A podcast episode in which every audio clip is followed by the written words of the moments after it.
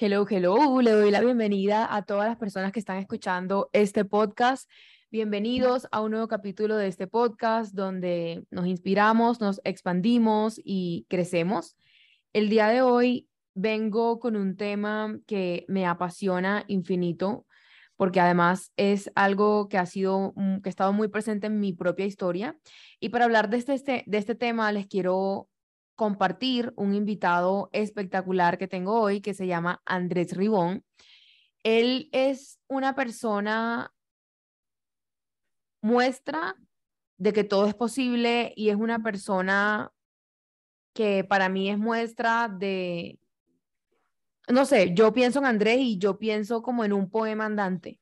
Y, y yo creo que para este podcast un poquito quiero que quede como al final ese mensaje de seamos un poema andante, seamos, seamos poesía andante, seamos inspiración, seamos crecimiento.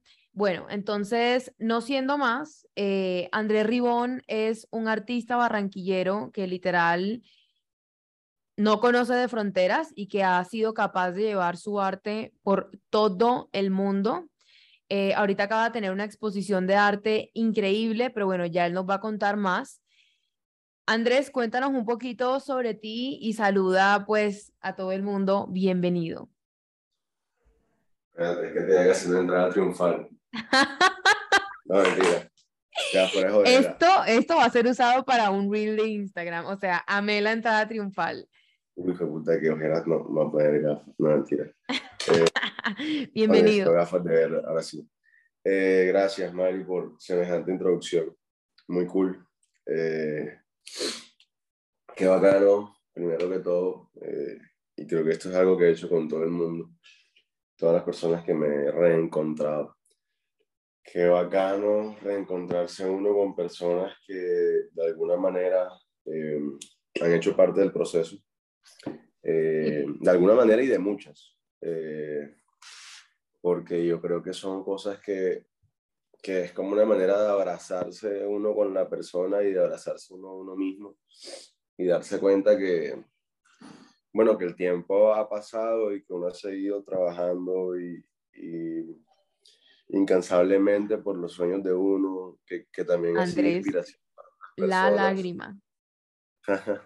Que también ha sido inspiración para otras personas y, y yo creo que para mí, más allá de ser artista o de ser cualquier, eh, dedicarme a cualquier profesión, independientemente eh, de si en algún momento quise ser, qué sé yo, ingeniero, en otro futbolista, en otro escritor, y ahora mismo me, me dedico al arte.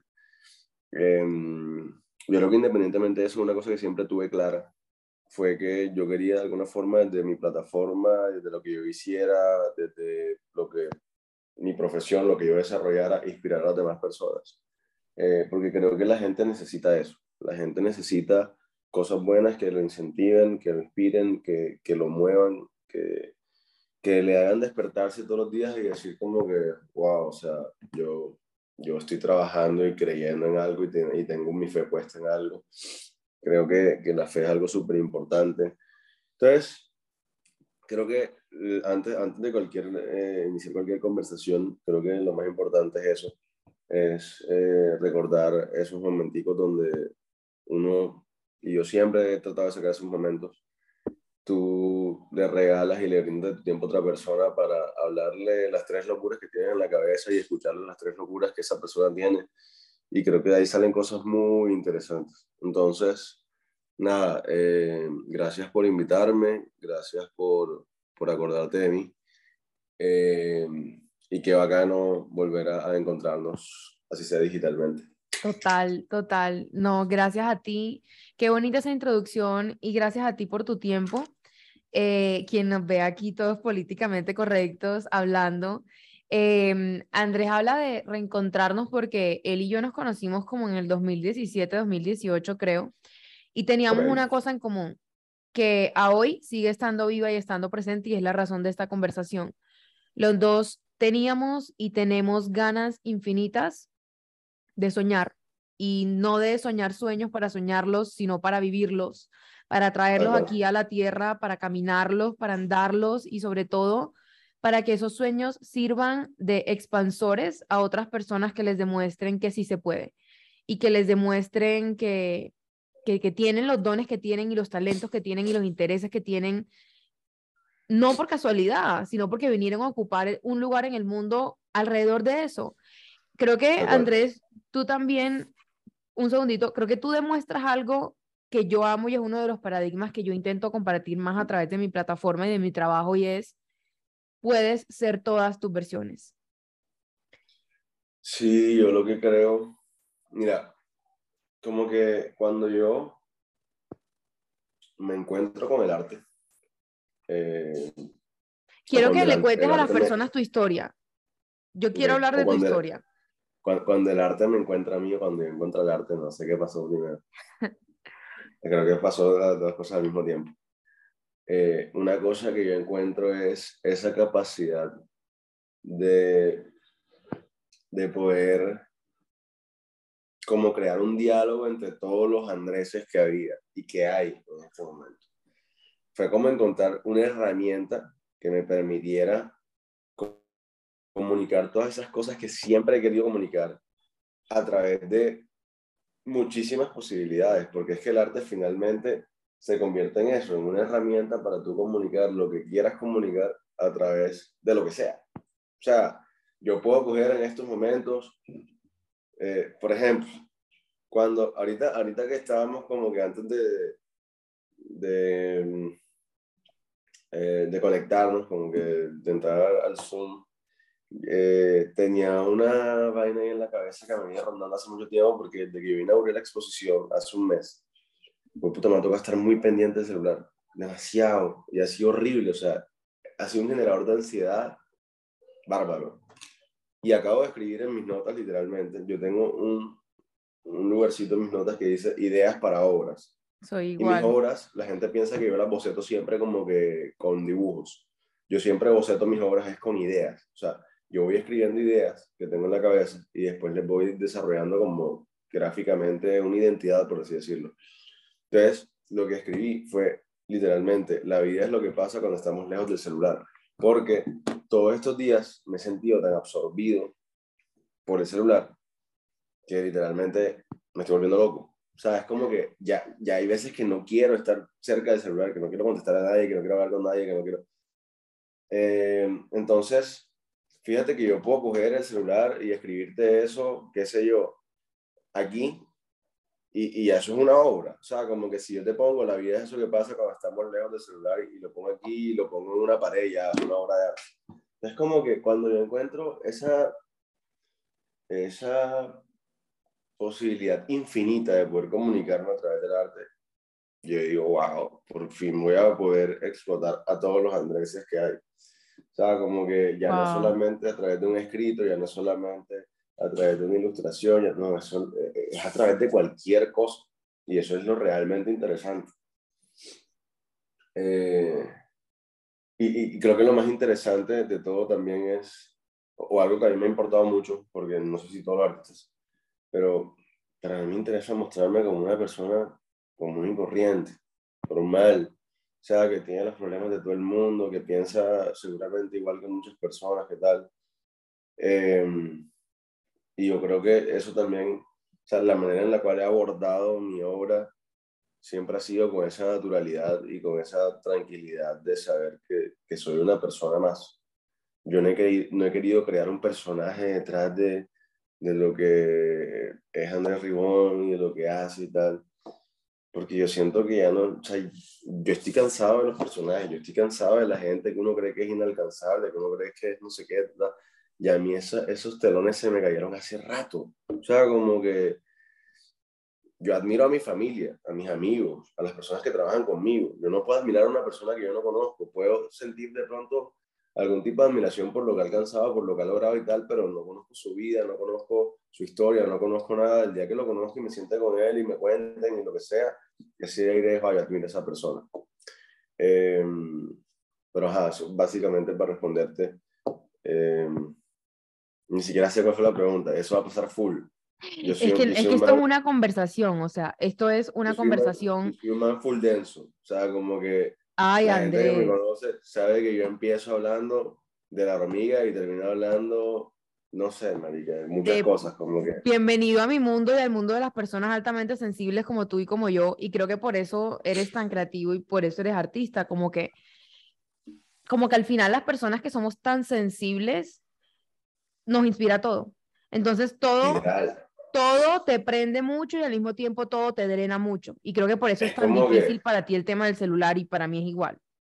Ey, como así yo, no sé, no, no sé ni siquiera a veces cómo manejar las vainas. o Ajá. sea, Yo te, yo te entiendo y hoy te tengo una pregunta y esta pregunta es personal mía, ya esto no va tan dirigido a las personas que van a escuchar el podcast porque bueno, ya, ya luego ahondaremos ahí, pero esta pregunta sí es mía y digamos, a mí me pasa eh, cuando yo estoy escribiendo que a mí me pasa cuando entro en mi flow creativo de artista, de escritora, de creadora, que es como si se activara en mi cerebro como un caudal de energía que que no sé de dónde viene, yo sé que viene de la divinidad al final del día, pues de la fuente, pero que cuando esa vaina se activa, es para mí muy difícil pararlo, es como que es como que yo necesito coger el cuaderno y escribir o crear lo que sea que vaya a crear, pero me pasa que pucha, uno no solamente está en el mundo de las ideas y del arte y a veces ese caudal se junta con cosas de la vida cotidiana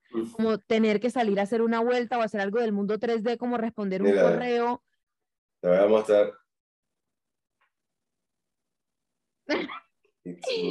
Y Exacto, eres tú. Y yo- esa vaina es otro cerebro. Y yo, y yo ahí no sé cómo manejarlo. O sea, yo creo que yo lo he dividido en días. Días que potencio la- el cerebro creativo y días que potencio el otro cerebro como más lógico. Pero es horrible cuando estás en el lógico porque el cerebro lógico te corta el creativo y es deli estar en el creativo, pero al mismo tiempo hay que hacer cosas que son del lógico, ¿sí me entiendes? Ay, marica, es horrible. O sea, es horrible. Yo sé. Es como que, o sea, hoy, por ejemplo, yo quisiera estar trabajando en desarrollar todo ese montón de ideas que tengo pendientes ahí. Pero en últimas, la vida es un balance. Y eso es una vaina que uno tiene que entender. Eh, porque si no lo entiendes, te vuelves loco. O sea, si, si te quieres volar esas escuadras, estás mal. Eh, ojalá, Acción ojalá yo- poética, André Ribón. no, literalmente. O sea, como que yo hay días donde solamente he querido meterme creativamente, entonces la vida normal se vuelve un caos. Y hay días que estoy muy metido en la vida normal y la vida creativa se vuelve un caos. Es Exacto. como es- realmente encontrar un balance. El, el remedio, o la manera que yo he encontrado eh, de organizar un poco más ese tema, y tampoco es que sea como que muy efectivo, pero digamos que es lo mejor que he encontrado. Ajá. Ha sido, perdón, es que tengo una gripe horrible. No, tranquilo. eh, ha sido como crear una especie de, de, ay, ¿cómo se dice? Como schedule, como, como Sí, sí, sí, sí, sí, como un productivity flow, como, mm, como un cronograma, una agenda. Como un cronograma, una agenda, qué sé yo, marica. Ajá. El punto es que, verdad, hay varias cosas que hacen parte de ese cronograma, que no es solamente lo creativo, que no es solamente lo administrativo, que no es solamente lo comercial, que no es solamente mi vida, o sea, como que Andrés Ribón, que también necesita tiempo, Eh, sino que son muchas vainas, es pensar incluso en bienestar, porque es que a veces piensas en tantas cosas que te estás acabando, marico. o sea, como que yo soy un tipo que necesita personas alrededor que le digan stop. O sea, como que, brother, Hoy. páralo. O sea, como que bájale dos, cógela suave, tal. Porque yo tengo un hambre y una ganas de comerme el mundo que a veces me hace sobrepasarme los límites. Físicos, mentales, creativos. O sea, como que a veces me extralimito. Y sobre todo que pasa algo y es que tú vives de lo que amas y me pasa. Entonces, cuando vives de lo que amas, es difícil parar. porque te gusta tu trabajo y lo amas. Mis relaciones interpersonales son una mierda, lo reconozco. O sea, mis relaciones con mi familia, yo, yo creo que yo he afianzado muy pocas amistades. Es por eso, porque, no, no, no saco tiempo para esas vainas. O sea, como que soy. Mis relaciones interpersonales son una mierda. O sea, yo amo a mi familia, la quiero, la adoro, los extraño, pero, marica, no sé, como que no paso tanto tiempo con ellos. Y lo mismo con mis amigos, y lo mismo con las personas que quiero. Pero es que además eh, pasa algo con las personas que somos altamente sensibles y es que nos drena muy, como todo nos toca tanto, nos drenamos y nos cansamos muy fácil. Yo necesito demasiado tiempo sola, porque si no lo tengo, de verdad me agoto y me dreno. Entonces, yo agradezco mucho lo que ha pasado con la exposición, me parece increíble. Estoy como sobreestimulado con todo lo que ha pasado, pero, pero ha, sido, ha sido desgastante porque, por ejemplo... Pero espérate, espérate un momentico. Eh, aquí vamos a hablar de tu historia, ya vamos a pasar a tu historia, pero dile a las personas de qué exposición estás hablando, las personas que no te conozcan que estés escuchando, que estén escuchando esto tantas cosas en la cabeza. Cada vez que hablo, siento que hay 10.000 vainas por decir. Tengo que organizarme. Ok. Eh, cuando hablamos de la exposición, es mi primera exposición en solo, que la estoy desarrollando en estos momentos, o se está desarrollando en Barranquilla. Eh, desde el, bueno, el 7 de julio fue el pre-opening. Eh, desde el 8 de julio, ya, ya, hoy está cumpliendo un mes, hoy está cumpliendo un mesecito. ¡Bravo! Y ha sido algo muy cool, porque, mira, es una exposición, y, aquí voy a extenderme mucho, porque mm, la exposición tiene que ver con mi historia precisamente. Es una exposición que, número uno, eh, tiene varios propósitos. Uno de ellos es que yo siempre dije que el día que yo hiciera una exposición, iba a ser una exposición de un nivel ridículo.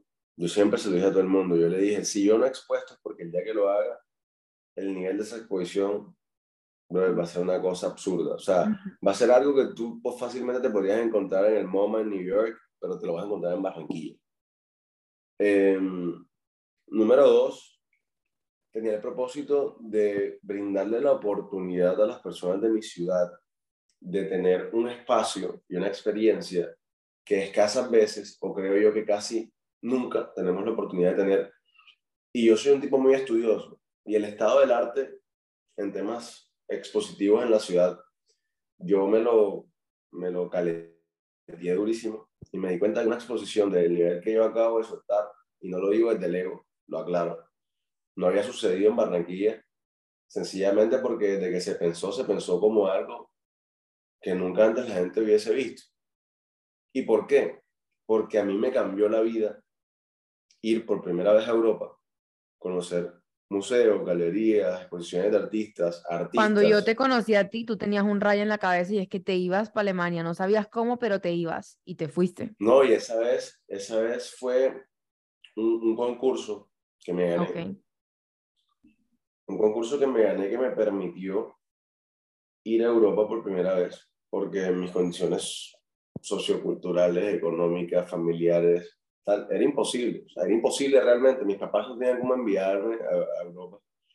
Me gano este concurso y cuando llego allá, el manager del artista con el que me gané el concurso me dice como que, brother, yo siento que tú tienes talento. Como que estuve revisando las cosas que tú haces y me parece muy cool.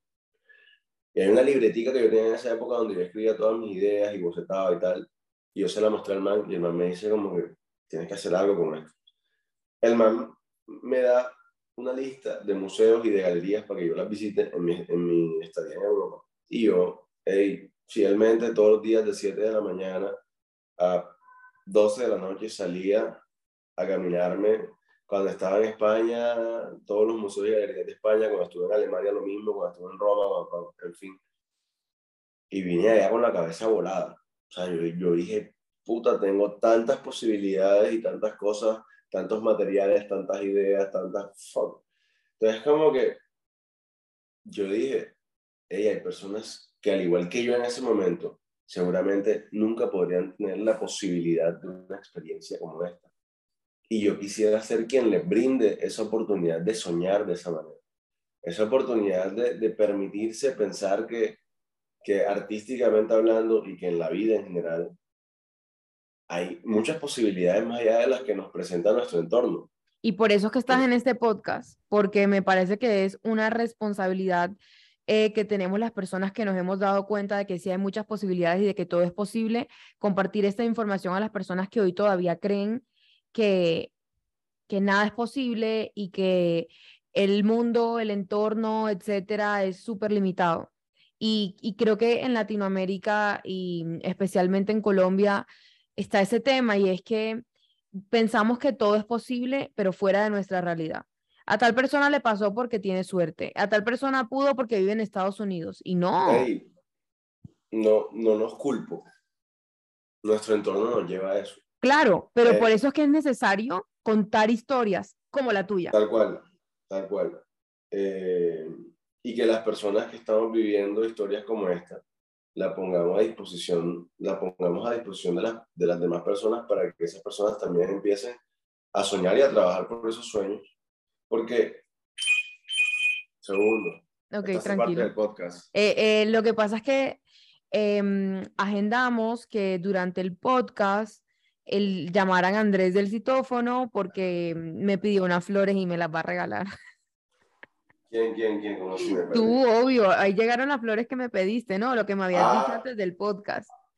Ah, sí, pero le dije que se quedaran abajo porque ahorita después me interrumpo. Ah, ok, ok, dale. Ok, perfecto. Dale, dale. No, es mi primo, que el man es uno de mis productores audiovisuales. Eh, Invítalo, mételo al podcast. Y viene a, viene a terminar, viene a terminar eh, el portafolio que, que tuvo unos errores ahí como que en precios. Como, tuvo un amigo que vio el portafolio y me dice, ver si ahora está ese precio, yo te la compro ya. Y yo revisé el portafolio y fue como, fuck, me equivoqué.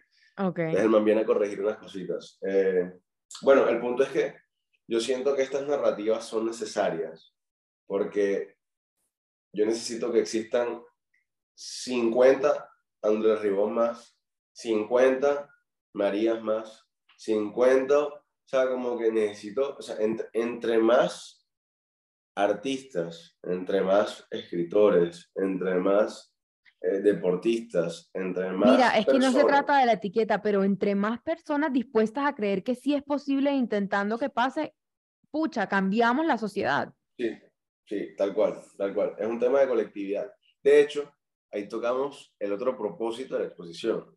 Okay. Y que fue el que más tiempo tomó porque falta rizar el concepto de lo que era mi obra. Yo duré mucho tiempo haciendo lo que hago, artísticamente hablando, y que no había logrado aterrizar ese concepto. Y cuando lo logro aterrizar, básicamente se trata de eso, de cómo mostrarle a la persona lo importante que es estar conectado a los demás. Y, y de cómo esa conexión nos lleva a ser más conscientes de, de un sentido colectivo y de aprender que, que, somos más allá que nosotros mismos, que la vida va más allá de lo que nosotros queremos, de nuestros deseos. Y yo creo que en ese orden de ideas, las personas al momento de soñar tienen que empezar a soñar para otros. O sea, esta exposición que yo acabo de hacer... es, para, eh, es para la gente, no es, no es para ti.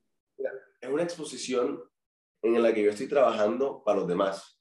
Estoy trabajando para que los demás se inspiren, estoy trabajando para que los demás artistas empiecen a trabajar por cosas que parecían antes inalcanzables, estoy trabajando para que las empresas y, el sector público empiecen a apoyar más este tipo de iniciativas, estoy trabajando para que el ecosistema del cual se alimenta toda como una cadena siga creciendo porque yo tengo unos proveedores, porque yo tengo personas que trabajan ¿Estás trabajando para que ese ecosistema además se rompa, porque la única forma de que se expanda es rompiéndose. Porque si yo lo rompo, y lo que hoy... nuevas dinámicas. Exacto. Uy, Mau, deja la puerta abierta, mira, definitivamente la luz es el mejor filtro. 300%. Entonces, si yo no, si, si yo no permito que se rompa, si yo no hago que se rompa lo que hay ahí, nunca, nunca va a haber expansión y nunca va a haber crecimiento de nada. Entonces, se tiene que romper lo que hoy creemos que es posible. Si hoy creemos que es posible una obra a la que vayan 3.000 personas, hay que romper eso porque es posible una obra a la que vayan 30.000. Ejemplo, tu obra. Una locura, una locura, o sea, como que... Felicito. Mira, entonces, para entrar más en materia, ¿qué pasa? Cuando yo empiezo a, a pensar lo que yo quiero de la expo, cuando yo empiezo a, a trabajarlo, que fue aproximadamente hace tres años, yo empecé a trabajar, yo me soñaba la exposición hace cinco. Yo empecé a trabajar desde hace cinco años por la exposición en temas de, de saber más o menos qué era lo que quería, de identificarlo, de, de, de, escribir ideas, de muchas vainas en la cabeza. Pero a trabajarlo como tal, ya en el tema como de desarrollo, hace tres años. Cuando yo empiezo a trabajarlo, también empiezo un trabajo conjunto con mi psicóloga, como de tratar de aterrizar ese concepto finalmente para ver qué es lo que, cuál es el diálogo que propone la obra, finalmente, que es lo más importante. Y llegamos a varias conclusiones bien interesantes. Tocó hacer un trabajo retrospectivo para empezar a entender cuáles eran las motivaciones y las intenciones que había detrás de lo que Andrés expresaba a través de cada obra. Entonces, es un trabajo consciente del Andrés ya grande, adulto, pero que el niño no tenía ni idea de por qué estaba pasando lo que estaba pasando, de para qué, ni de qué era incluso. Entonces, el primer momento que logramos identificar es el momento que seguramente ni, ni, recuerdo mucho, cuando mi papá y mi mamá se separan. Yo tenía dos años, aproximadamente, dos, tres años, qué sé yo. Y eso es lo que generó, no, del 1 al 9. Perdón. Eso es lo que generó, ay, he, he revelado la clave de, de mis vainas, que del 1 al 9. Eh, no, es no se había escuchado nada, by the way, pero bueno. Bueno, ya pueden intentar hackearme las cuentas. Eh, eso es lo que generó de alguna forma en Andrés, fue una necesidad de conectar a las demás personas, de conectarse a las demás personas y de conectar lo que de alguna forma se había desconectado. Entonces, ¿qué pasa?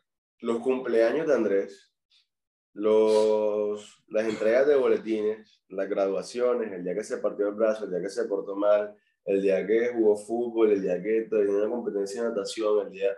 Todas esas fechas importantes empezaron a ser momentos donde la familia se conectaba, donde eso que se había roto, de alguna forma, de nuevo se unía. Eh, y fíjate eso? cómo un tema tan traumático como una separación de unos padres a una edad tan temprana, en vez de generarte traumas, te genera es un propósito de vida. Es que mi historia es igual. Yo hago esto que estoy haciendo porque yo de niña me sentí abandonada, rechazada y huérfana. Y yo en mi afán de que nadie sufriera y en mi afán de que nadie se sienta solo y en mi afán de que no se sientan tan rotos e insuficientes como yo me sentí porque nunca me sentí vista, comparto todo lo que comparto para que nadie más en la vida vuelva a sentir lo que yo sentí. Full. Y es que ahí, ahí es donde para mí está el éxito de todo. Ahí es cuando las cosas, cuando te empiezas a trabajar para los demás. Eso es Eh, servir. Yo creo que todo fluye, todo fluye. Entonces, eh, después de ese primer momento, empezamos a identificar más cosas que fueron pasando en la historia, que digamos que parecían no tener nada que ver, pero hoy en día, entre más pasa el tiempo, hay más cosas que identifico que le sumaron a lo que es el Andrés Ribón artista hoy en día.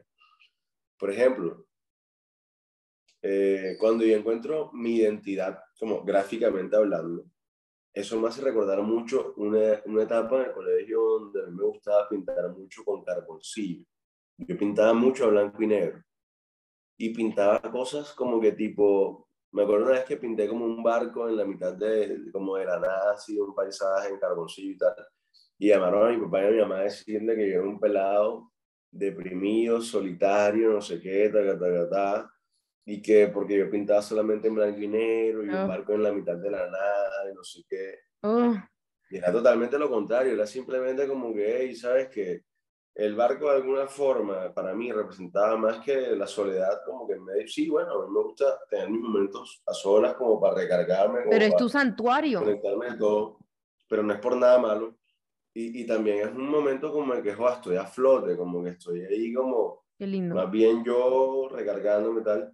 Y el blanco y negro es porque, hey, no sé, me gustaba, no me gustaban los colores, no me gustaba, no sé, mira, ¿sabes cuál es mi problema con los colores? Que no sé combinarlos. Me da súper mal. O sea, a mí me pone en el club, mira, últimamente he empezado a ser un poquito más arriesgado con mi ropa, yo antes solamente me ponía blanco y negro. Yo sé. Ahora me pongo colores pasteles, pero ¿sabes qué es lo que hago para no tener que combinarlo? Me he visto monocromático. O sea, si me voy a poner un rosadito, me pongo el pantalón, la camiseta y los zapatos rosados y ya. O sea, a mí la parte monocromática me parece increíble porque no tengo que pensar, no tengo que decir esto combina, esto no combina. A mí esa vaina es lo peor que hay. Soy malísimo con mis colores. Y, y también son, y también al final del día es una forma de expresarte. Y si te gusta expresarte así, está cual. bien. Si tú ves mi closet, todo es blanco. Todo es Claro. blanco, off-white o beige. No hay otra cosa. O sea, no existe. Ey, además que siento que también va mucho con mi personalidad porque 100%. no sé, a mí me gusta, termina uno llamando la atención, pero, pero por eso mismo, porque hay tanta gente tratando de llamar la atención de otras formas, que tú al no querer llamar la atención terminas llamándola porque tienes como una simpleza. Porque está siendo Eh, tú. Es eso, es porque está siendo tú. Y ese es el poder que, ese es el poder que tenemos. El poder de ser nosotros y de ser auténticos. Cuando somos auténticos, llamamos la atención y sobresalimos donde sea y sin querer. Yo ahí te quiero Entonces- preguntar una cosa. No, pero dale, Dime. dime después te pregunto. Ok, es que no quiero perder el hilo. de Dale, dale, dale, dale, dale. Dale, dale, dale. Dale. Después de eso, llega un momento eh, donde, bueno, hay, hay otra cosa que identifiqué, marica, yo soy hiperactivo. A mí mis papás me tuvieron en natación, en fútbol, en clases de, de, de piano, en clases de escritura, de lectura comprensiva, verdad. Entonces, cuando, cuando ellos empiezan a hacer que mi energía se enfoque en cosas productivas, yo creo que es otro momento súper importante porque gestionaron en mí todas mis capacidades al máximo. O sea, todo lo que yo soy capaz de hacer es gracias a que mis papás, pues puta, yo jugué fútbol, yo practiqué natación, yo tocaba piano, yo escribía, yo leía, y te digo, fue una vaina con mucho sacrificio porque nosotros éramos una familia de estrato medio tirando para abajo, y que toda esta vaina era punto de sacrificio. Entonces, mira, con el piano, con la escritura y con la lectura, gestionaron una parte sensible y una parte como artística y hicieron que yo me conectara como con esa parte mía.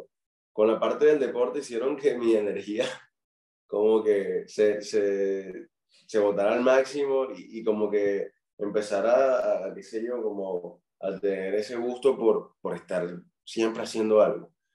Entonces, ese es otro momento súper importante porque después, hoy en día, va a marcar como que algo trascendental y va mucho de la mano de lo que tú decías ahorita, de cómo organizar mis días, de cómo, cómo entender qué cosas debo hacer, en qué momentos hacerlo.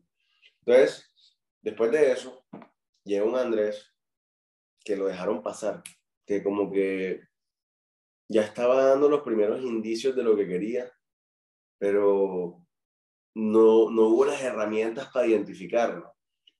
Hey, yo en bachillerato empiezo a escribir como loco cuentos, vainas, tal, en español me iba súper bien, en geografía, en historia, en todo, tal, todo lo que tiene que ver con expresarse, con escribir, con redactar, Andrés. Y que es muy curioso, porque era absurdo, eras absurdo en esa parte, pero luego ahí estudias ingeniería.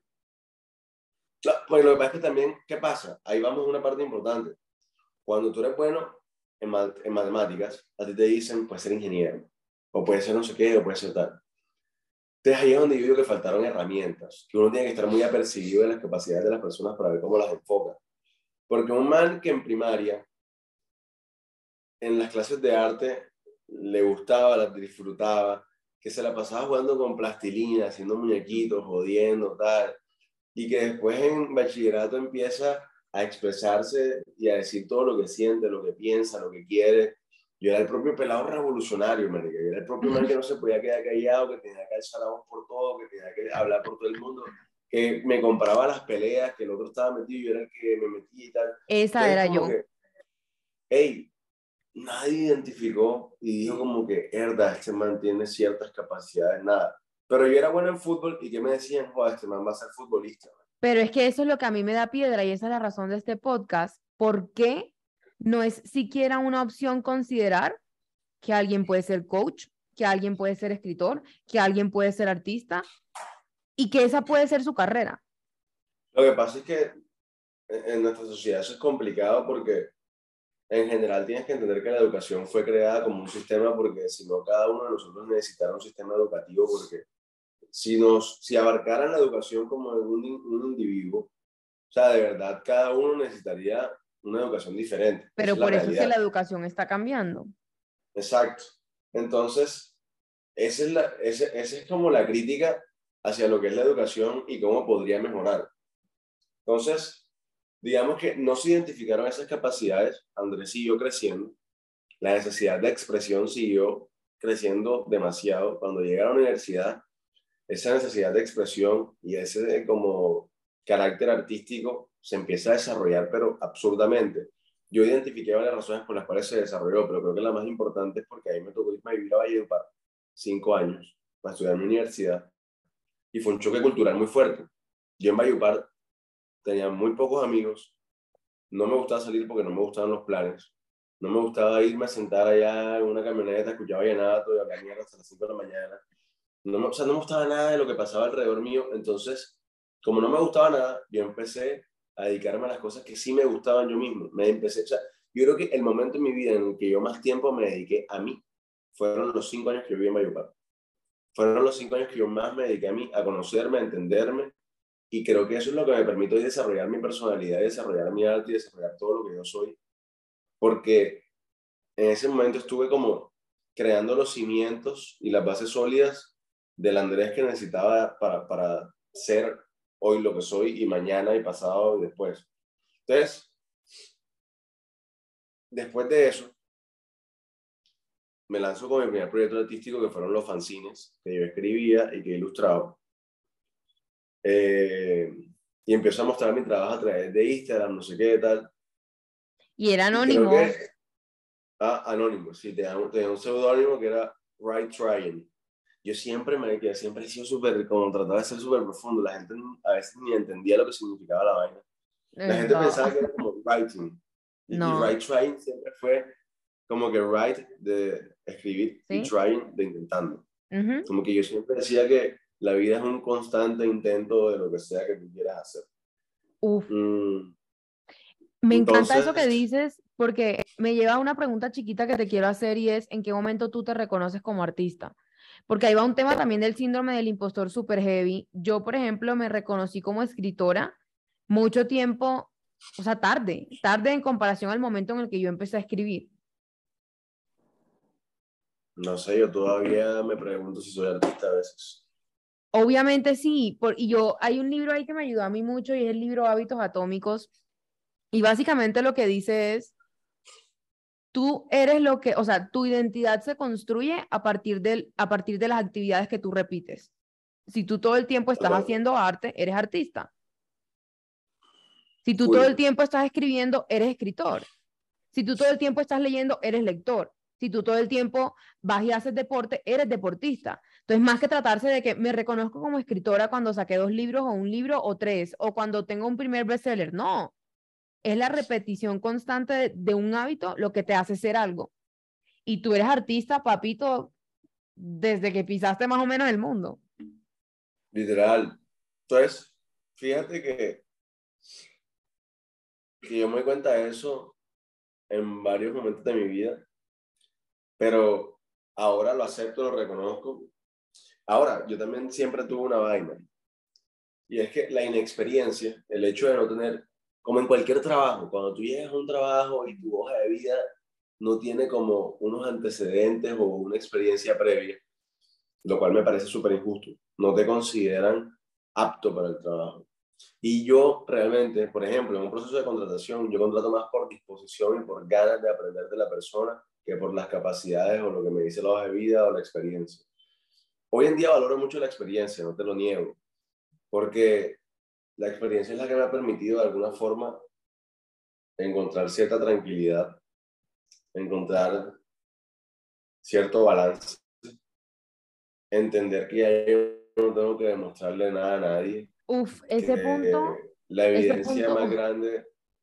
la evidencia más grande que hay ahora mismo de que Andrés Ribón es artista es, son los cinco años que lleva trabajando para hacerlo, son las obras que ha producido, son las cosas que sigue intentando hacer.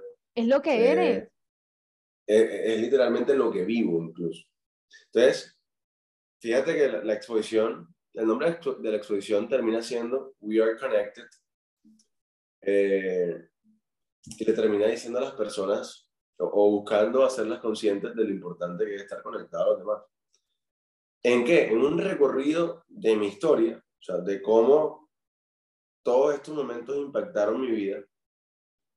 Y hay una parte súper bacana de, del, donde en la parte de la reseña, cuando las personas llegan a la exposición y la leen, hay una parte que a mí me encanta porque es donde aterriza la exposición y dice, el arte es la consecuencia, la materialización.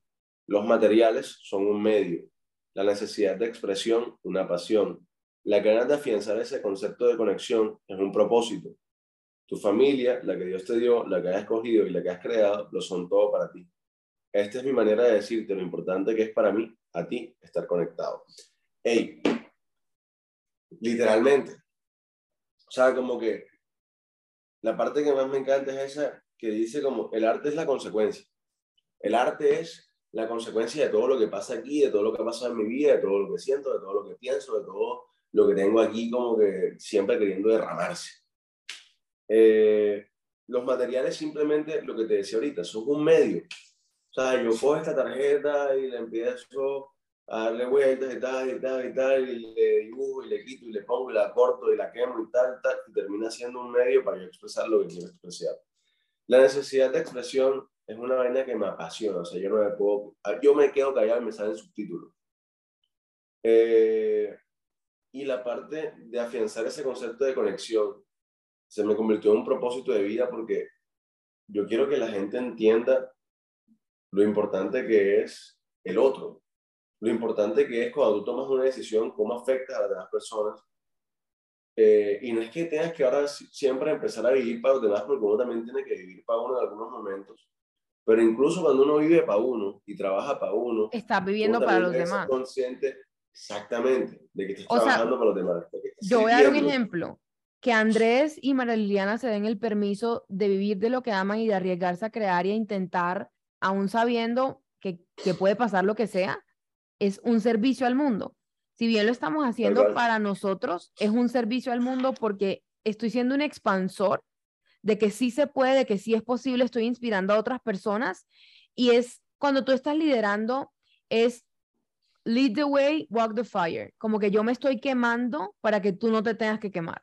Yo me estoy quemando y yo estoy liderando el camino y lo estoy abriendo para que tú también lo puedas recorrer. Entonces, Ey, cuando el yo me ejemplo más permito, fácil de eso, el ejemplo más fácil de eso es el tema como de los ciclistas.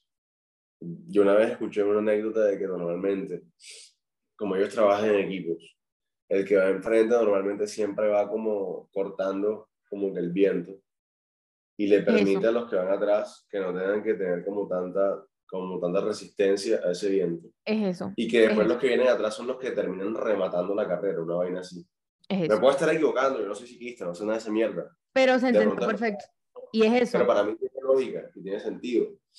Eh, hey, a mí no me interesa si mañana yo soy un artista de talla internacional, nivel botero, Picasso, qué sé yo, América, lo que sea. Bacano serlo, ojalá, estoy trabajando para eso. Estoy trabajando para que algún día, joda, digan, así como hablan de otros artistas, digan Andrea Ribón y la gente diga como, joda, este man, este man la logró.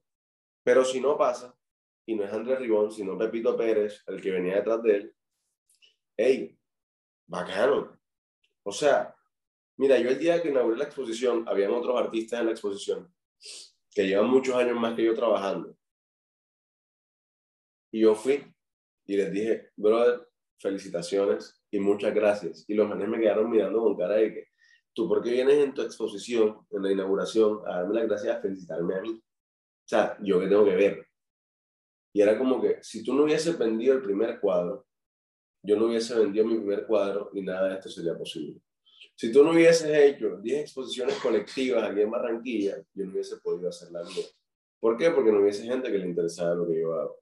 Entonces, lo que yo te decía, esta exposición no es mía, es del que viene, porque el público se está educando, se está consolidando, está creciendo, y la próxima vez que haya una exposición de esta naturaleza en la ciudad, la va a consumir de una mejor forma.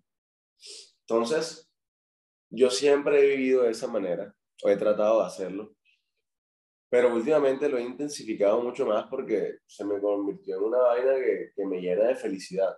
O sea, por ponerte un ejemplo. Eh, un día, cuando estábamos trabajando en las instalaciones de la exposición, eh, nosotros fuimos un equipo de trabajo muy grande. O sea, en todo el proceso de estos últimos tres años, trabajamos más de 250 personas para poder hacer posible la exposición. Hay un equipo de trabajo interdisciplinario gigante. Y uno de los trabajadores, el man, él solito hace el análisis y me dice, no joda Andrés, es increíble cómo de este proyecto come tanta gente, me dice el man. Y yo le pregunto, ¿cómo así? O sea, ¿dónde sacas la conclusión? Me dice, marica, nada más en lo que yo llevo trabajando aquí, están en el taller, hay como un amigo mío que comparte espacio y tiene un taller de carpintería, están. Entonces me decía, los carpinteros hacen vainas para ti. Nosotros los soldadores trabajamos contigo. Los manes que transportan, los vemos a cada rato transportando de vainas. Eh, en, los, en cada proceso que tuviste, había gente, o sea, tipo en, el, en el modelado, en la fundición, eh, los proveedores, la gente que me ayudó a adecuar el espacio, hacer la obra civil. O sea, el man me decía, Marica, yo saco cuentas así ligeras y ya van más de 70 personas. Y ese día yo llegué a mi casa y empecé a pensar parte por parte, cada una de las personas que habían hecho como parte del proyecto. Hey, mm, pasaron las 250 personas. Y yo decía, wow, Claro, o sea, como que esto no sería posible si no hubiese todo ese montón de gente conmigo, trabajando en una misma idea y por un mismo propósito. Y nosotros, por eso lo último, al final del escrito dice como que la familia que yo he escogido, porque esa es mi otra familia, la gente que trabaja conmigo y yo todos los días trabajo por ellos y para ellos. Eh, y es muy lindo, porque es que en últimas, mira, es un trabajo redondo. Mi obra es redondo, tú lo acabas de decir. Redondo, es redondo, no es para ti, es para el mundo y es del mundo. Y es que tú tienes que tener en cuenta que tú energéticamente estás sosteniendo a 250 personas y a 30 mil personas que vieron la obra y a todas las que vienen. Entonces es el efecto compuesto del impacto de una sola acción. Y esa sola acción fue de pronto cuando te graduaste de ingeniero y dijiste, yo voy a seguir mi sueño, yo voy a seguir mi camino y el arte es lo que voy a hacer, por mucho de que hubiera de pronto sido más fácil emplearte, o por mucho de que ese hubiera sido de pronto el señalamiento de lo que tenías que hacer que te dijeron. Yo quiero saber esa historia. ¿En qué momento Andrés toma la decisión de, sí, yo definitivamente voy a, voy a seguir a dedicarme del arte? ¿Qué sentiste en ese momento? ¿Cuáles eran las preocupaciones que tenías? ¿Y en qué momento se volvió el arte lo que te daba de comer. ¿En qué momento empezaste a vivir del arte? ¿Qué se siente vivir del arte? ¿Cómo tomaste esa decisión? Porque a mí mi decisión de dedicarme a lo que amo me costó sangre, sudor y lágrimas, la verdad. 100%. A mí, a mí, tal cual lo mismo. Mira, en, cuando yo estoy como en cuarto, quinto semestre, mi mamá queda desempleada. Y hay una oportunidad de abrir un negocio yo la veo y yo le digo, hey, metámosle el diente a esto, hagámoslo.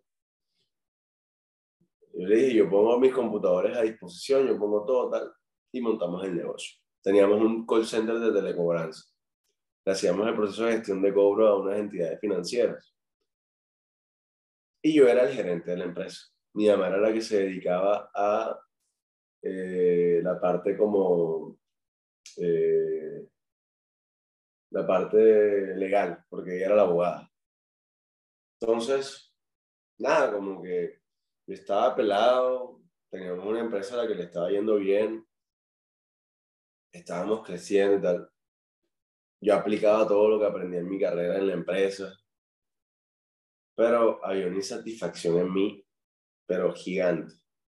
Y habían todas esas preguntas de quién soy, qué quiero, Ugh, por qué hago lo que hago, para qué lo hago, ¿Cuál es mi ¿A dónde? propósito? ¿Para qué estoy aquí? tal, tal. Preguntas de personas Ah. altamente sensibles que nos atormentan. Y me eran vainas que no me dejaban dormir, literal. Yo o sea, eran sé. cosas que ya como que me falta algo, o sea, quiero algo. Hay Em, algo dentro de mí que está apagado y quiero que se prenda. Literal. Entonces, cuando, cuando estamos en todo ese proceso, ya llega un punto donde yo me reconcilio con algo que había dejado mucho tiempo y fue eh, eh, la literatura. Empiezo a leer como loco. Creo que es la etapa en mi vida donde más he leído. Yo me leía, marica, tres libros semanales. Una locura. Y todo lo que me encontraba por ahí me lo devoraba. Cuando yo empiezo a hacer eso, yo siempre he dicho que eso es como el agua. Si tú coges una jarra y llenas un vaso y le sigues echando agua y le sigues echando agua y le sigues echando agua, llega un punto donde se rebosa. Y eso era lo que estaba pasando conmigo. Un segundito. ¿Aló? Hola.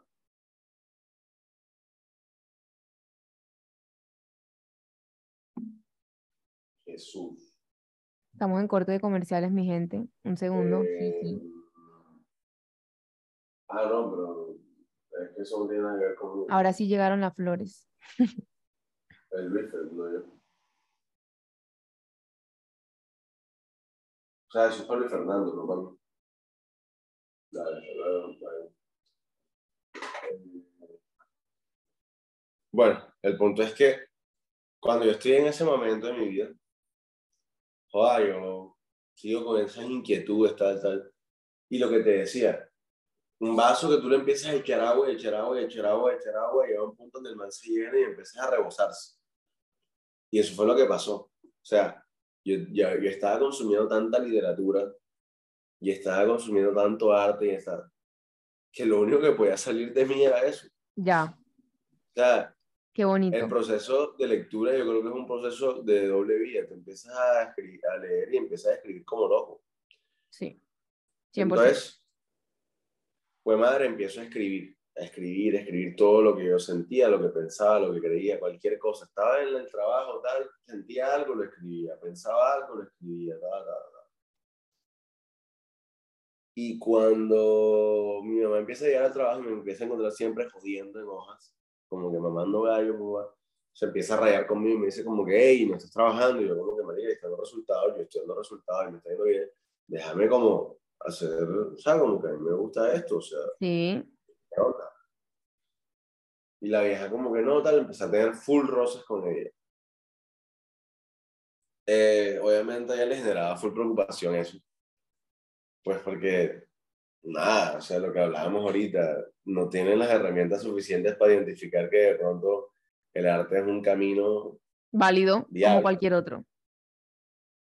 no joda, y yo un día me rayo tanto que le digo, "Ey, ¿sabes qué? Yo, pasaron dos años para que esto sucediera casi. Ujú. yo digo como que, ah, me voy. Como así que te vas. No, me voy de la empresa, eh, me voy a ir a Barranquilla de nuevo. Yo paralelamente a todo ese tema, yo venía como a través de un seudónimo publicando cosas en Instagram. trying. Exacto. Tenía una cuenta que se llamaba Right Trying y empecé, y empecé a publicar todas las cosas, todas esas maricadas que escribía en las hojas, todo eso, lo publicaba. Lo publicaba, a la gente le gustaba, lo compartía, no sé qué.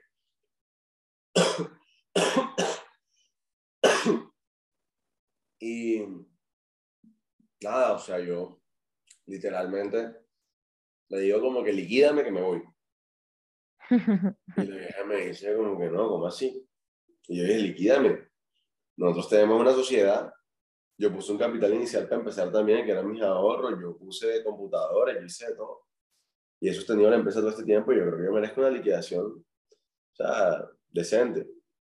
Y la vieja, como que pensando que yo le iba a decir que no, me dice como que doy un millón de pesos.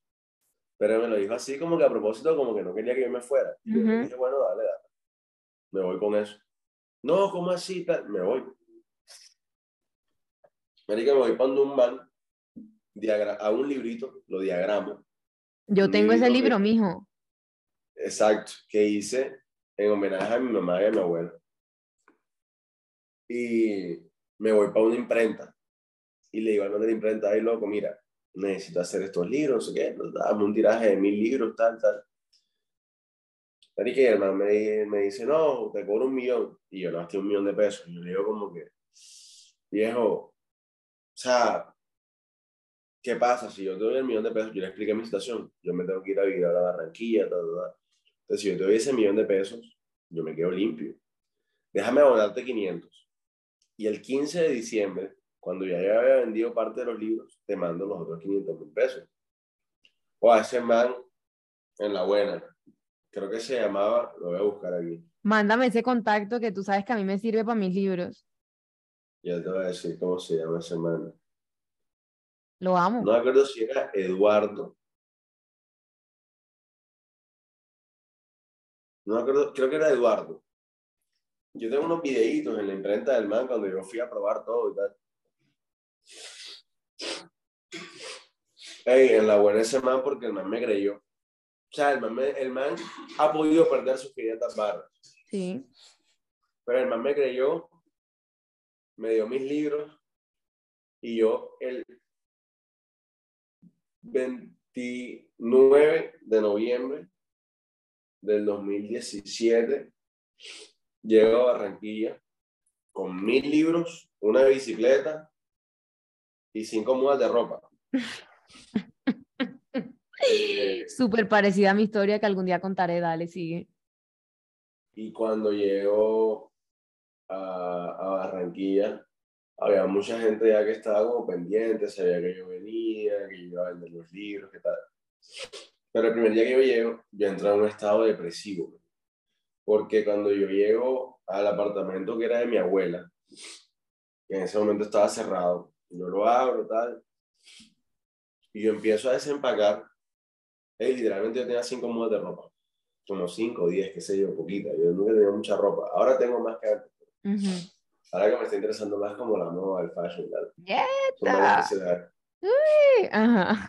Sí, porque me di cuenta que está full ligado con el arte. Eso es otro tema. 100%. Eh, pero pues sí, otro, es otro tema, dale. Entonces, eh, llego desempago y cuando yo veo los mil libros puestos sobre la mesa, yo me cago. O sea, yo digo, se me, y todas las cosas que me decían mi papá y mi mamá. Se te... yo, mira, yo, llevaba, yo llevaba días llorando, días, porque eran discusiones con mi papá, con mi mamá, con mi abuela. Cuenta de esa parte. La gente se merece escuchar eso. Yo voy a contarlo también, no hoy porque va a quedar muy largo, pero. Eran muy duras porque. ¿Qué te decían? Todo el mundo era como que, Marica, ¿tú qué vas a hacer? ¿Estás loco? ¿De qué vas a vivir? ¿Te, vas a morir de hambre? Vender libros, olvídate de esa mierda, como que tal. Eh, ey, o sea, fueron como dos semanas donde todas las noches yo tenía la misma discusión con mi papá, con mi mamá y con el esposo de mi mamá, que es como otro papá para mí, con mi abuela, con todo el mundo. Y, marica, eran discusiones de llorar y llorar y decirles como que, hey, o sea, ya párenla, como que yo si tomaba una decisión full trascendental, no me lo hagan más difícil. Entonces, todas esas dudas que ellos me sembraban. Se iban para ti, para tu proyecto digamos que psicológicamente, entre comillas, eran negativas porque me cargaban emocionalmente, pero como estructural, o sea, estructuralmente no eran malas, porque me ayudaron a buscarle respuestas que después fueron las respuestas que me permitieron que el proyecto cogiera seriedad. Entonces, eh, como que, nada, llego a Barranquilla y, y lo primero que empiezo a pensar cuando yo empiezo a sacar todo ese poco de libros es como que, marica, ¿yo cómo voy a hacer? O sea, uno cómo vive esta vaina. ¿Con, ¿Por dónde empiezo? ¿Qué hago? O sea, ¿a dónde voy? Eh, ¿Con quién hablo? ¿Qué tal? Y son dudas que hoy en día todavía sigo teniendo con mi proyecto. Y nunca se van a ir. Marica, cuando estoy en ese, en ese momento, yo, yo creo como un shock, a donde digo, no voy a ser capaz. Y me siento como en un lugar de la sala a llorar a llorar, a llorar, a llorar. Y, y era como que todos esos miedos en ese momento salieron a flote. Y era como si todo me dijera como que, brother, no vas a ser capaz, no vas a poder, regresate por ayudar y sigue trabajando en la empresa, sigue haciendo lo que vienes haciendo, tal. Y fue un momento trascendental y hay alguien que jugó un papel fundamental en eso y fue una de las que hoy en día es mi mejor amiga, María Camila Vergara. La vieja me venía siguiendo por, por Instagram, me todo, y la vieja me llama y me dice, Marica, ¿ya llegaste a Barranquilla? Y yo, sí. Hey, quiero comprarte un libro. Y yo, como, dale, de una. Le paso la dirección, ella pasa por su libro y se va. Yo creo que la vieja se tuvo que dar cuenta de lo desencajado que yo estaba. Y cuando ella va a mitad de camino, me llama y me dice, hey, te quiero comprar 15 libros más. Y yo, ¿cómo así? Sí, marica, yo acabo de leer un pedacito y yo siento que esta vaina, todas mis amigas lo necesitan. Y la vieja como que, bueno, dale. Y yo empiezo a empacar como que feliz. O sea, como que era una sensación rara porque estaba hace unos minutos deprimido, llorando, vuelto mierda. Y empiezo a empacar como que los libritos. Yo creo que tenía unas bolsitas que le ponían unos sellitos, unas vainas y empiezo a empacar todos los libritos feliz, tal, pero llorando al mismo tiempo. O sea, como que era una montaña rusa de emociones esa vaina. Y cuando estoy empacando, tal, llego bajo, le entrego las vainas a ella cuando regreso al apartamento, yo digo como, no joda, si es posible. Y yo no he movido ni un dedo. Entonces, ahí es cuando yo digo como que, listo Andrés, brother, están todos esos miedos. Vamos a enfrentarlos, vamos para adelante. Y yo creo que ahí saca una característica que, que heredé de mi familia en general, porque mi papá es un berraco ni el hijo puta, mi mamá, mi abuela, todos son, tienen una historia de vida tremenda. Y yo cojo, empago unos libros, los meto en la mochila en la que yo cargaba, armo la bicicleta y salgo literalmente, o sea, yo creo que ese momento de cuando yo salía en la bicicleta, el primer momento de película así, que tú sientes que la brisa te pega en la cara, que es más rica, que, o sea, el propio momento así como el clímax de una película. Eso fue justo después de que te compraron los 15 libros. Sí, claro, yo salgo, yo salgo con, con la emoción y con el push así como de soy capaz. Ajá. Y me voy para un bar, en un restaurante bar en Barranquilla que se llamaba Bunt. Y llego donde el dueño, me siento con Keiko y le digo, brother, mira, yo acabo de llegar de Barranquilla de Bar, yo tengo este proyecto, y me gustaría que me dejara venderlo aquí, porque... ¿Eso fue en un bar? Cultural, en un restaurante bar. Ah, ya, ya, ok, ok. Ajá. Y que come dice, brother, a la orden, lo que necesites, dale para adelante.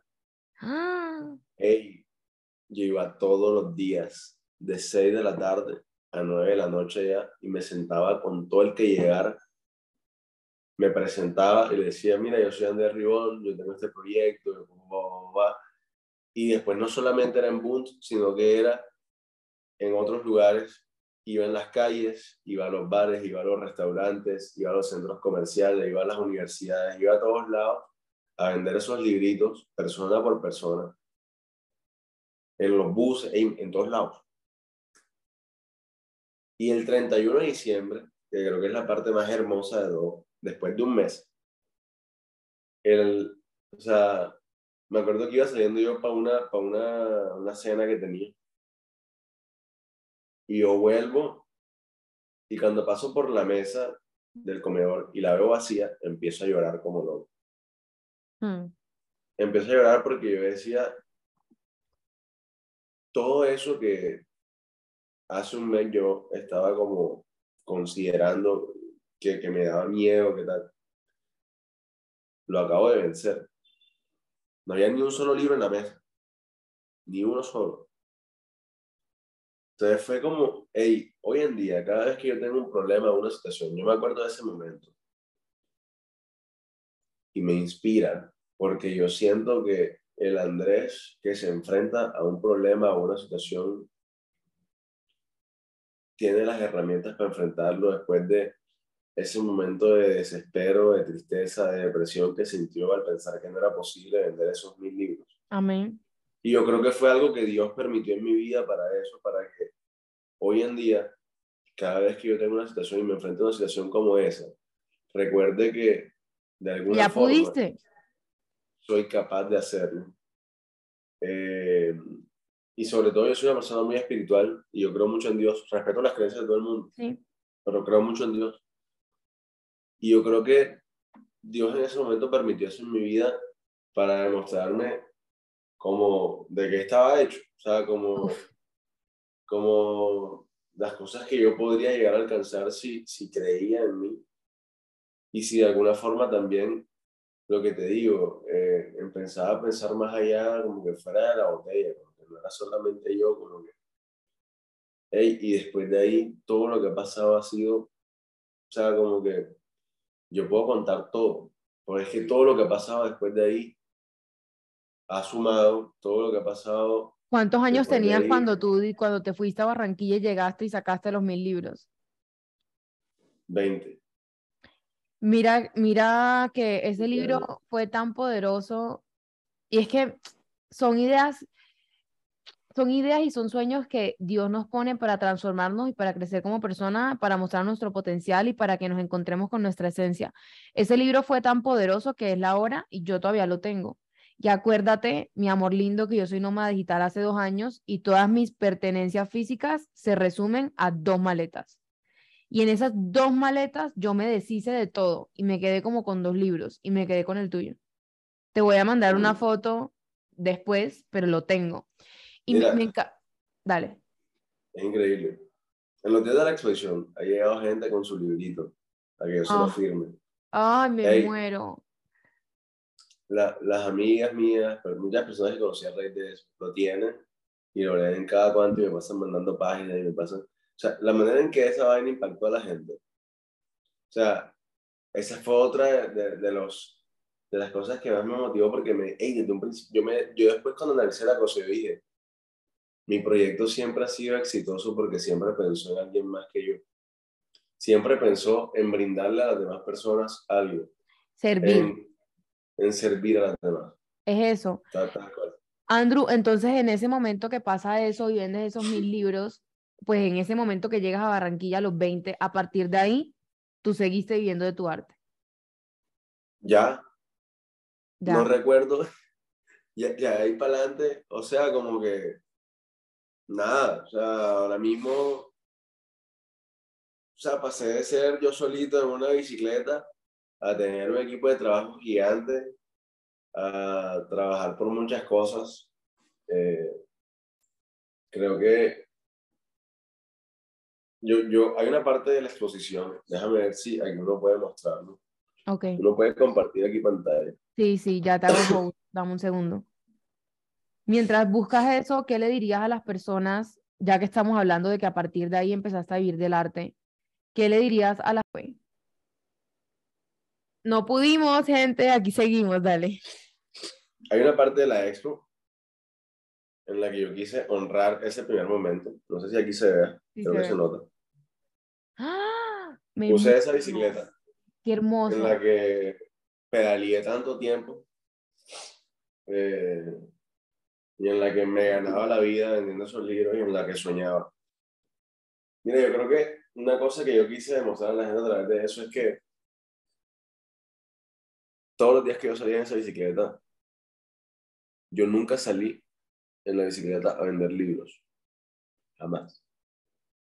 Yo salía, o sea, a mí me encanta mucho un escrito de Mario Benedetti, que él dice que, que la cotidianidad es lo mejor que hay, porque es lo que te permite soñar. Cuando tú tienes una, una tarea tan mecanizada, como que, que ya la haces de memoria, que ya tal, tú puedes estar haciendo eso y tu mente puede estar soñando al mismo tiempo.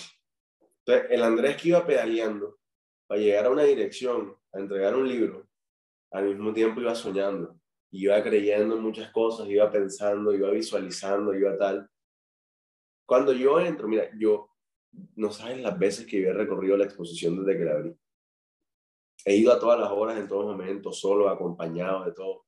Y la he recorrido tantas veces porque es la materialización de todo lo que cuando yo iba en esa bicicleta me imaginaba, soñaba, visualizaba entonces, Andrés nunca ha de pedalear, solamente que empezó a pedalear como en otras magnitudes y de otras formas, como que sigo haciendo lo mismo, sigo trabajando de la misma forma, sigo soñando, incluso hasta más grande de lo que antes soñaba, pero, pero es, o sea, como que quise hacer eso para que la gente recordara que todas las cosas empiezan así, pequeñito.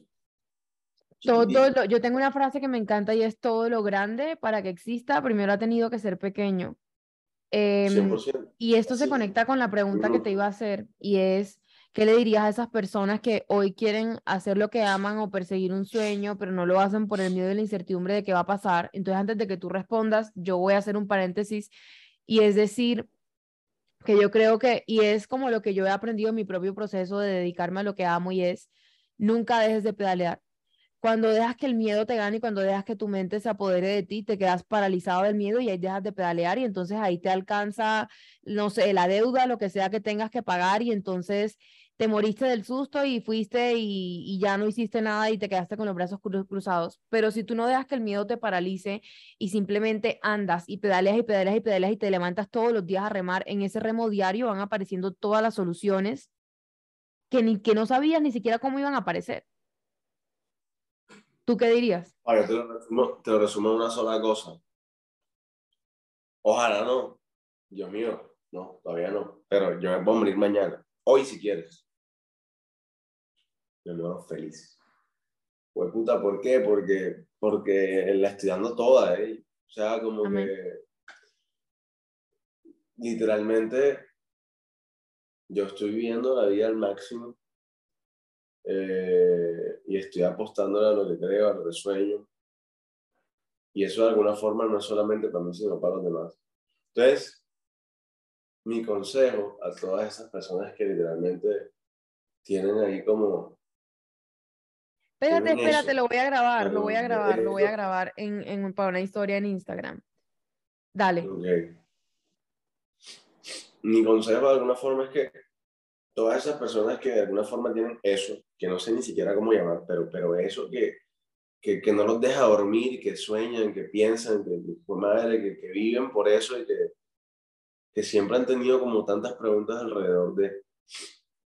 Yo creo que, que uno no tiene que darle tanta vuelta a las cosas, simplemente tiene que hacerlo y punto. Hay cosas que yo no sé cómo hacer. O sea, como que yo nunca supe cómo iba a vender mis libros, yo ni siquiera supe cómo hacerlos. O sea, yo no sabía cómo hacer un cuadro, yo no sabía cómo hacer una escultura, yo simplemente lo aprendí. Que sí, que sí creo que es lo más importante, el que estén abiertos al aprendizaje. Ya, más nada. O sea, como que no tiene que arriesgarse y estar abierto a aprender absolutamente todo. Entonces, yo creo que hay un, hay un, hay un un texto de un psicólogo argentino que se llama Jorge Bucay, que el man habla acerca del miedo. Y el man dice que el miedo es una montaña en la que muchas personas empiezan a subirla. Algunos llegan a la mitad, otros llegan casi que arriba, pero que hay poquitos que son los que llegan a la cúspide.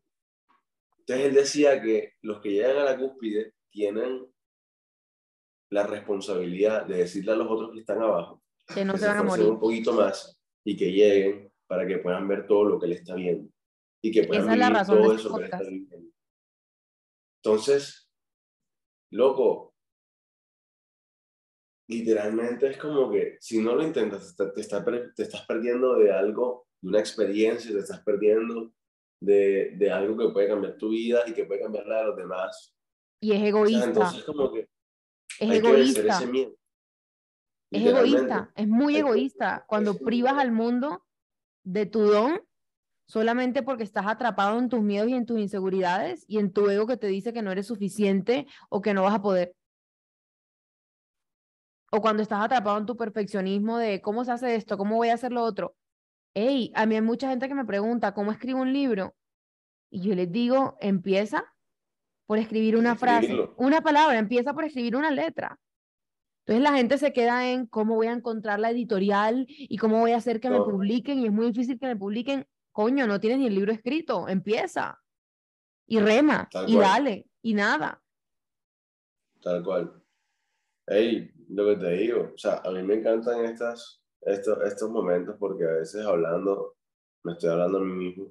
Ah. Porque estas preguntas hoy en día han cambiado, pero son casi que las mismas en distintos niveles y hay muchas preguntas que yo esta conversación me está sirviendo para darme un poquito de tranquilidad. A veces es necesario que yo recuerde todas estas vainas porque uno se genera presiones a uno mismo. ¿Y tú por qué crees que yo hago estos podcasts? Esto es terapia para ti y es terapia para mí, para todo el que la escucha. Porque tú ahí estás hablando desde el lugar de lo hice. Pero lo que la gente no sabe es que además de que lo hiciste, lo sigues haciendo. Entonces siempre va a venir un nuevo reto, siempre va a venir un nuevo interrogante. Hace algo, la exposición se acaba el 11 de septiembre y no tengo ni puta idea qué hacer con mi vida después de eso. Literal. O sea, hay muchas cosas sobre la mesa. Hay un montón de vainas que quiero, hay un montón de cosas que me están ofreciendo. Eh, es más, eso es una de las cosas que más me genera ansiedad, que nunca antes me habían ofrecido tantas cosas juntas. Entonces, es uno sentarse a ver qué es lo que uno quiere. ¿Y, qué es lo que está alineado contigo? Exactamente. Andrew. Y, y ahí es donde, y por eso es que es importante el proceso, porque el proceso es el que te permite saber qué cosas necesitas y qué cosas no. Qué el cosas, proceso es el que te forma. A qué cosas acceder y a qué cosas no. Entonces, yo hoy en día tengo un proyecto como que, que sabe para dónde va y que no negocia sus principios con nada ni nadie. Me encanta, me encanta eso porque es que se habla de la cima y se llama y se habla del día en que, no sé, el día en que yo sea escritor. Tú no te vuelves escritor porque un día escribiste un libro, tú te vuelves escritor por el proceso en el que te levantaste 500 días a escribir una frase. Entonces me encanta que digas eso porque el proceso es el que afianza, el que forja las, las raíces, las raíces de lo que tú eres, las raíces de tu don, las raíces de tu talento, las raíces de lo que quieres crear. Y solamente cuando esas raíces están bien firmes pueden salir las alas y puede existir la expansión. Y si existe esa expansión sin esas raíces, luego pasa cualquier viento y te dejaste embobar por cualquier cosa que parecía oro y ahí te fuiste detrás de eso y resulta que ese no era tu camino. Tal cual, tal cual. No, uno tiene, uno tiene que estar bien, bien cimentado en lo que uno... Mira, para mí todos los proyectos uno debe estar cimentado en lo que uno es. Mm. Claro, porque... Cuando tú estás cimentado en lo que tú eres... Se cae. Se va para la mierda. Porque es ser para hacer. O sea, lo que crea... No hay nada que se caiga, no hay nada que... que no, no, hay, o sea, lo único que literalmente se cae en cualquier momento de la vida es una mentira. Entonces, Amén. Tú tienes que literalmente ser tú. Y punto. Eh, uf, amén. Es que es eso. Tal cual. Es eso. Andrés y... Limón lo ha sido como escritor, como artista, como todo. O sea, yo no he cambiado, yo, yo sigo siendo el mismo de siempre, en Me esencia. encanta. Me encanta, me encanta eso porque yo comparto eso contigo. Yo he sido María Liliana coach, María Liliana escritora, he sido y soy. Eh, María Liliana consultora, María Liliana que sacó línea de joyas, María Liliana que sacó línea de ropa deportiva y, mi, María Liliana que, que sacó oráculos y voy a seguir cambiando y voy a seguir transformándome y la esencia del mensaje de lo que siempre voy a compartir va a ser el mismo. Liliana que en algún momento vendió camisas y el eslogan de las camisas era el poder es ser tú y que eran camisas que hablaban de autenticidad. Yo comparto el mismo mensaje, pero en un podcast o en una joya o en un coaching uno a uno. Hay, un, artista, hay un artista que yo sigo que dice que el artista en general, y, y dice ese artista como, el concepto finalmente de artista es una persona que hace algo bien hecho. Desde su raíz, es eso. Ajá. Y además decía que el artista nunca cambia su discurso que en general casi siempre dura toda su vida tratando de decir lo mismo en distintos formatos y de distintas maneras, pero que lo que siempre lo inquieta es una cosa en particular y eso es nunca un, cambia. Es tu raye, es tu raye. Me encanta. Bueno, para pa ir cerrando, ¿cuál diría Andrés que es su raye en una frase?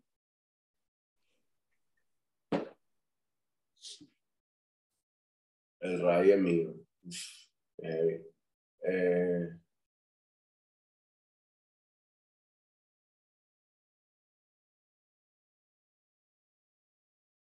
Se la el raye Andrés yo creo gente. que es... A ver. Me acuerdo la otra vez, una persona me entrevistó y me dijo como que si tuvieras que hacer como un epílogo de tu vida, una vaina así y tal. Y vuelvo y lo repito. o sea, este es un raye como en términos de los proyectos y de las cosas que hago. Ahora también hay un raye conceptual. El raye de las cosas que hago es apenas estoy empezando. yo siempre digo eso. Cuando la gente me, me felicita por algo y dice como que tal, y yo le digo, estoy empezando. O sea, como que yo siempre creo que apenas estoy empezando algo. O sea, como apenas estás empezando, me encanta. Pero ¿cuál es el rayo que mueve lo que siempre empiezas? Y el rayo lo que mueve lo que siempre empieza es esa necesidad de conectar a las demás personas y de hacerlas conscientes de que hacemos parte de una colectividad. O sea, de que literalmente tú vives por y para otros, no para ti. O sea, cuando tú entiendes eso y tu vida gira en torno a eso, eres más feliz, eres más Tienes abundancia. Literalmente. Todo, me encanta. Ese es el rayo de Andrés. Ahora, una, en, pocas palabras, una actividad, em, una rutina, actividad, hábito, como lo quieras llamar, que Andrés haga para, para volver a él y para volver a creer en él y para conectarse con su centro y conectarse con él cuando de repente se desconectó un poquito de él. Ahora mismo el ejercicio. Ok. Me sirve full. Ok. O sea, como que si estoy mal, voy y hago ejercicio. O sea, es un momento de mucha concentración. O sea, es como que físicamente mi cuerpo está haciendo tantas cosas que ya tiene mecánicas que mi mente puede estar concentrada en todas esas peleas y todo ese mierdero y todo eso que está pasando, como que Entonces son dos Andréses, uno que está concentrado acá en las cosas que están pasando allí y otro que está físicamente como trabajando. Ya. Creo que ahora el ejercicio, pero ya un ejercicio un poquito más profundo, yo creo que es una persona muy, muy, muy, muy introspectiva. O sea, como que yo me siento mucho a pensar como, yo sé. o sea, como examinarme, como a, analizar mis días, analizar por qué hago lo que hago. O sea, me hago muchas preguntas a mí mismo y trato de resolverlas. Persona altamente sensible al final del día. Así somos. Tal cual. Me encanta. Eh, por último, una canción y un libro. Y algo que le quieras decir a todas las personas para cerrar.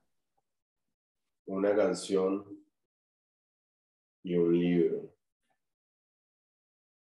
Bueno, el libro eh, sería... Uy, esto va a ser, esto va a ser polémico. No, no, es una vaina que todo el mundo... Hey, para mí, el libro del cual todos nacen, literalmente es la Biblia. La gente puede decir lo que sea, pero yo no conozco una vaina que tenga más sabiduría por ejemplo, que los proverbios. No sé, no conozco poemas. Todos los poemas para mí nacen de los salmos que escribió David. Julián nace, a uno leí uno queda, ¿what? Si quieren otro libro. no, está eh, bien, está bien, puede ser ese. Eh, déjame que te cuente de Jorge Bucay, me parece increíble.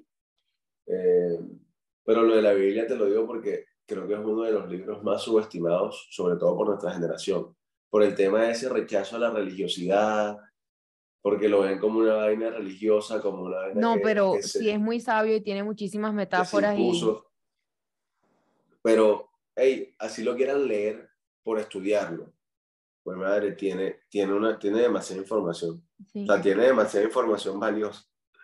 Eh, una canción. Ajá. Una que escucho mucho últimamente, voy a dar dos, una como en general y una que escucho mucho últimamente. Eso también demuestra lo disruptivo que soy. Es como que solamente pueden dar una y yo no, yo quiero dar dos, por favor. Eh, Dale. Eso es full de personas creativas. Eh, me gusta mucho esta canción que hace Zetangana, que dice como, me maten si no pueden entrar, me muero, no les puedo fallar. La amo. Esta gente, qué cojones quiero pasar? Uf, y eso es algo que he vivido. Mira, yo, yo hoy en mi vida, si tú me invitas a un lugar y no puedo ir con mi gente, jódete. Si voy a hacer algo y no lo puedo hacer con mi gente, jódete. Sí, o sea, valoro tanto a la gente que está a mi alrededor, que se convirtieron en la razón por la cual vivo de alguna manera. Entonces, esa canción me encanta por eso. ¿Cómo es que se llama? Que maten o que me maten. es que quiero que, la gente le quede claro. Sí, creo que es que me, que me maten, no es así, de ser tan gana. Eh, me maten, sí. Y, una, frase. Uy, una canción que me fascina es. Ah, verdad, falta otra. Telefonía de Jorge Drexler. Perfecto. No, esa no la escuché. Creo que no la he escuchado. Increíble. La parte que más me gusta es. Eh, hay una parte donde dice que aunque muchos crean que han inventado algo, siguen siendo las mismas las canciones. O sea, es como que le dice a todo el mundo como que si tú crees que estás inventando algo, olvídate de eso porque todo está inventado. Tú lo que estás haciendo es parafrasear. Eh, y habla acerca de la comunicación. Me parece increíble. Muy bacano. Me encanta, voy a escuchar esa apenas colguemos. Y una frase para que le quede a todo el mundo.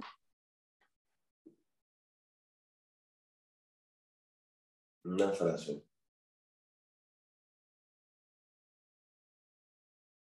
Wow, eso es difícil. Una frase.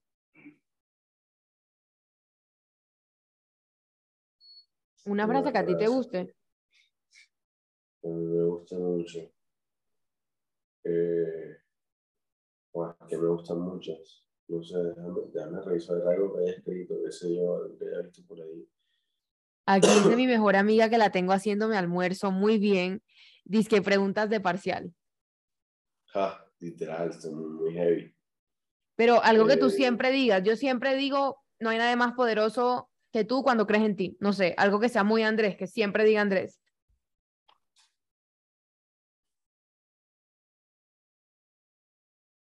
Que yo digo muchas cosas, muchas cosas. Mierda. Literal, Es no que yo digo muchas cosas. Esa puede ser tu frase. Es que yo siento muchas cosas. Andrés. Eh, no sé, lo voy a pensar. Y queda de tarea. Me Pa... queda de tarea. Queda de tarea y lo pongo en la descripción del podcast.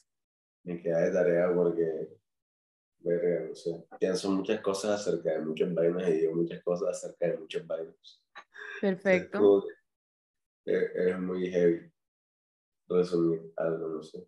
Tendría que darle mente.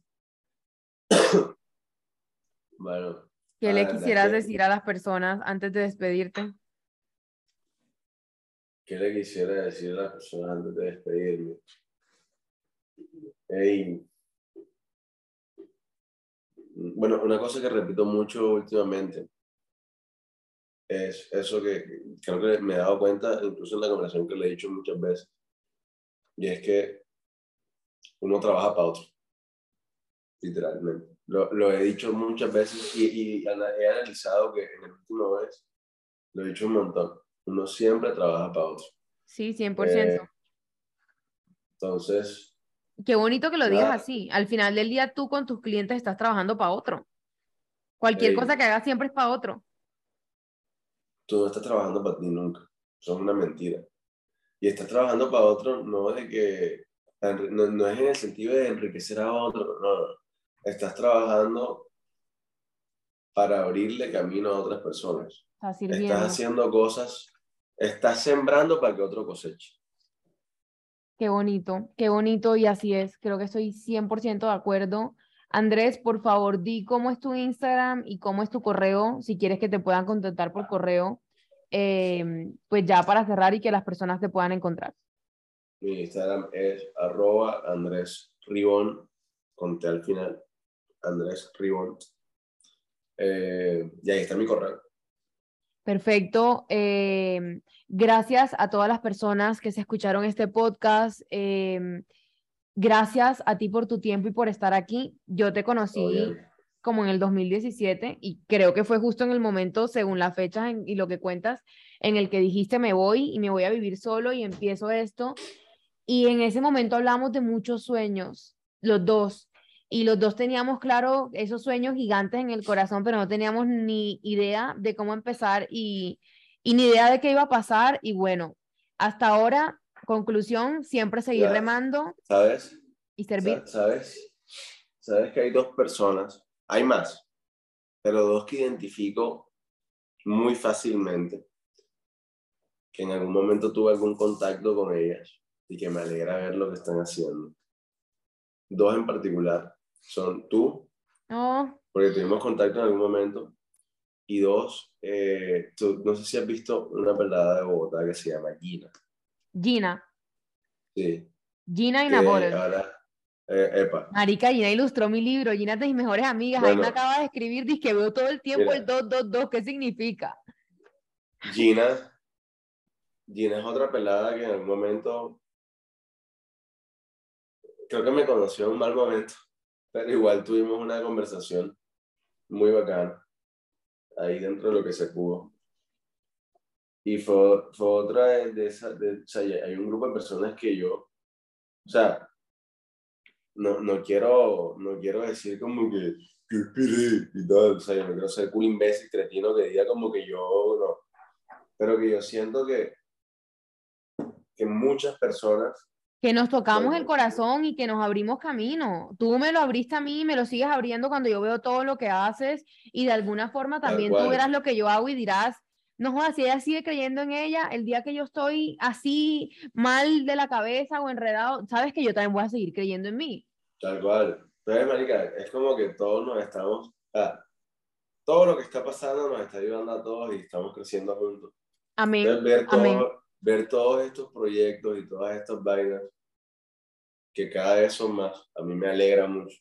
Y, y, y siempre estoy siguiendo a todo el mundo. O sea, como que la gente a veces piensa que porque yo no hablo con tal, pero yo estoy pendiente de todo lo Yo que está nunca he dejado de estar pendiente de ti, a pesar de que antes de esta conversación no, no hablábamos hace mucho.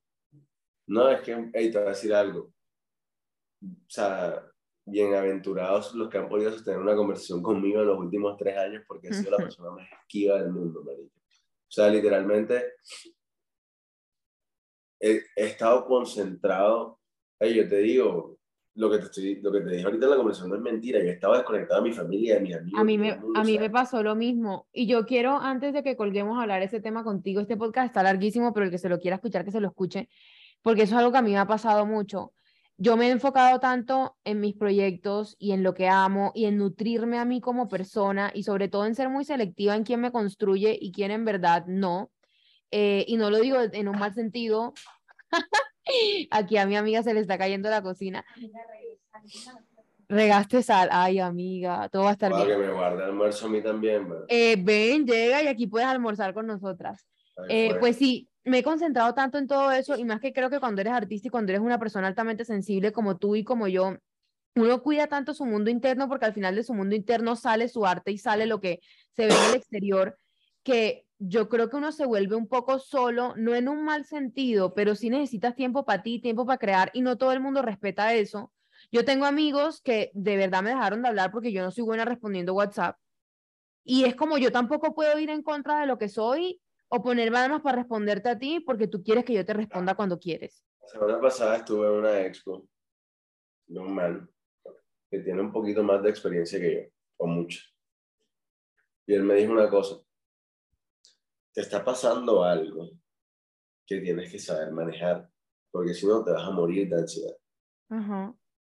Tienes que entender que no todo el que tiene, el- que no todo el que quiere hablar contigo puede tener acceso a ti, que no todo el que quiere pasar tiempo contigo puede tener acceso a ti, que no todo el que quiere una hora tuya puede tenerla, que no todo el que quiere, o sea, como que, listo, está bien que tú quieras servir a los demás, está bien que quieras que todo el mundo te conozca, está bien, está que conozca tu historia, qué tal, no sé qué, está bien que tú quieras como... Y está bien que quieras servir incondicionalmente, pero, Pero- límites o te quemas. tus límites. Porque si no, loco, te, ¿sabes? O sea, energéticamente te vas a drenar y siempre vas a estar agotado y siempre vas a estar vuelto mierda y vas a estar pensando que tienes una responsabilidad con todo el mundo cuando no la tienes. Entonces, como que cuando lo sientas, hazlo y cuando no, brother, no pasa nada, todo bien. O sea, Exacto. X, Me encanta. ya. No tienes por qué responder todos los mensajes que te llegan, no tienes por qué verte con todo el que se quiere ver contigo, no tienes por qué tener reuniones con todo el que quiera tener reuniones contigo, ni tienes que aceptar todas las propuestas que te hacen, ni escucharlas incluso a veces.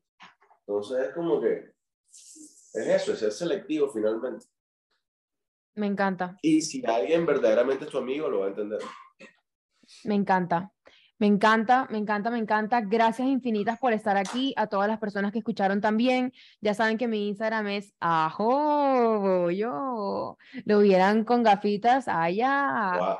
La, la verdad, la verdad. la By the way, soltero, casado, interesadas, arroban de Ribonte. Lo eché al agua, lo eché al agua. Em, ahora dije que está más cuadrado que lo que sea. Mentira, yo no sé. Em, las personas que, que, me quieran escribir y que quieran compartir esto, hacer algún comentario sobre esto, arroba María L. Sánchez L. Mi correo está en mi perfil de Instagram. Igual es info arroba. Saben que valoro muchísimo que me comenten qué podcast les gustan, que me comenten cómo les sirvió, cómo les aportó en su vida y o que lo compartan, porque al final del día estamos creando esto e invirtiéndole tiempo y energía, que al final es plata, porque de verdad queremos literal, el tiempo y la energía son plata, porque de verdad queremos que, que, se den cuenta que se puede y queremos abrirles camino para que se lancen a crear sus vidas auténticas desde lo que son. Entonces, gracias Andrés. ¿Cómo se pone uno bonito cuando hace lo que le gusta? Total, total. Gracias. Bye.